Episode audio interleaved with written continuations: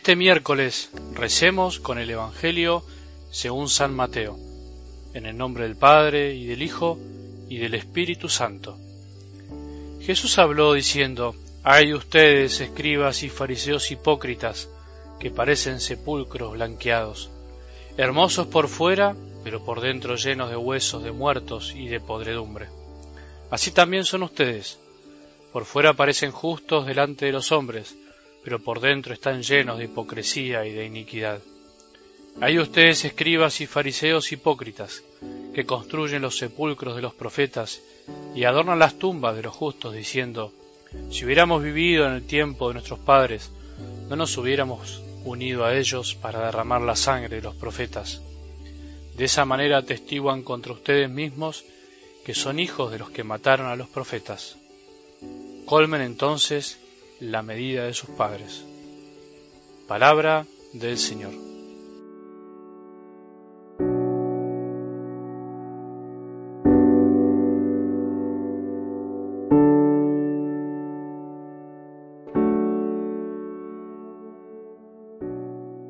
A ninguno de nosotros les gusta vivir crisis de fe, crisis humanas, crisis de todo tipo.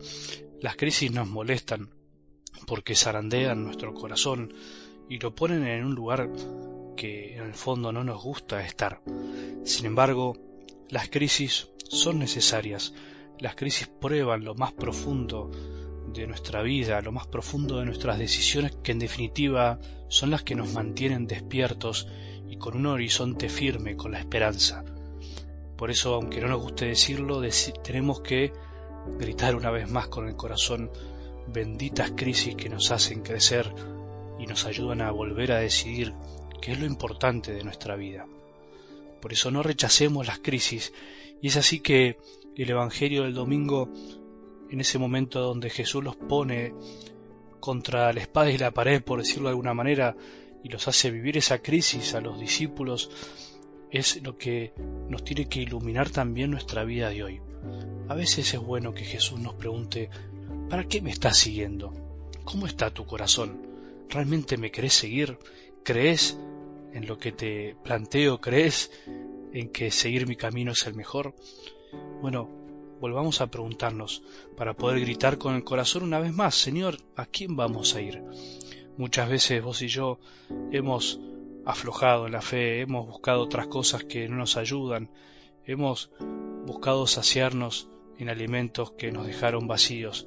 Sin embargo, hoy podemos volver a elegir una vez más. Podemos volver a decir, Señor, solo quiero ir con vos, solo quiero estar con vos.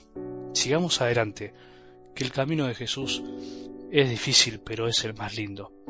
Y es el más lindo porque también es difícil.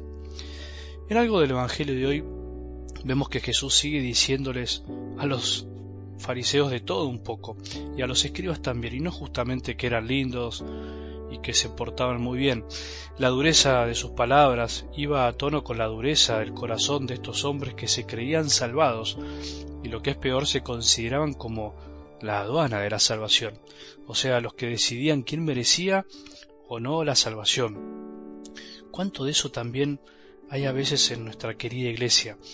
Por eso Jesús no tuvo ningún problema y no tiene ningún problema, ningún pelo en la lengua para decirles y decirnos sin anestesia algo como esto. Hermosos por fuera, pero por dentro llenos de huesos, de muertos y de podredumbre. ¿Qué habrán sentido estos hombres? Qué indignación, ¿no? Al escuchar semejantes palabras y acusaciones.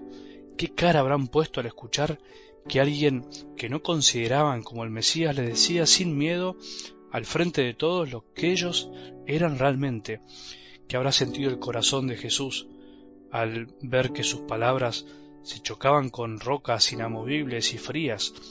Podríamos pensar que alguno de ellos habrá reflexionado, recapacitado y dejó esa vida o esa forma de pensar, pero también deberíamos pensar que su furia y esa razón también les habría impedido a otros muchos comprender las enseñanzas del Maestro.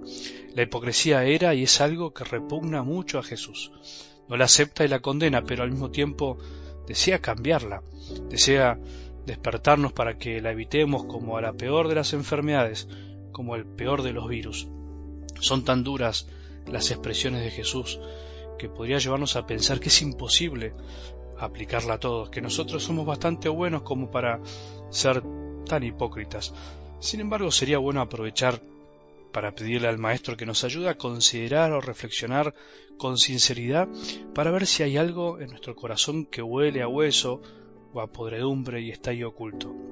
Si hay algo en nuestro corazón que hace pensar a los demás que somos santos y puros, pero sin embargo hay hipocresía y maldad en nuestro interior. Cuesta pensarlo y da un poco de miedo, pero me animo a decir que todos tenemos de algún modo, como se dice, algo muerto y podrido en el corazón. La mayoría de las veces inconscientemente, pero que es mucho peor cuando es consciente y deliberado.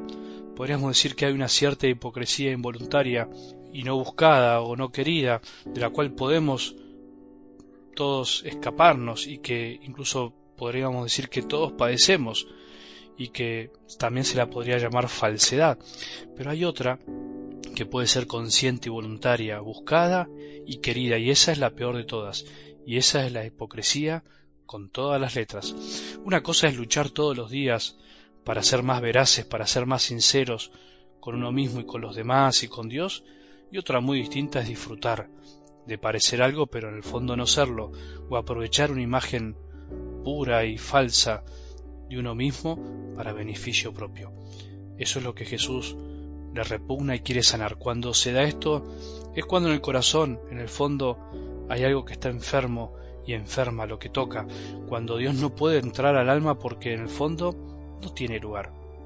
Solo nuestro buen Jesús puede sacarnos lentamente de la ambigüedad y falsedad de nuestros corazones que tarde o temprano puede llevarnos a la hipocresía que se aloja como un cáncer.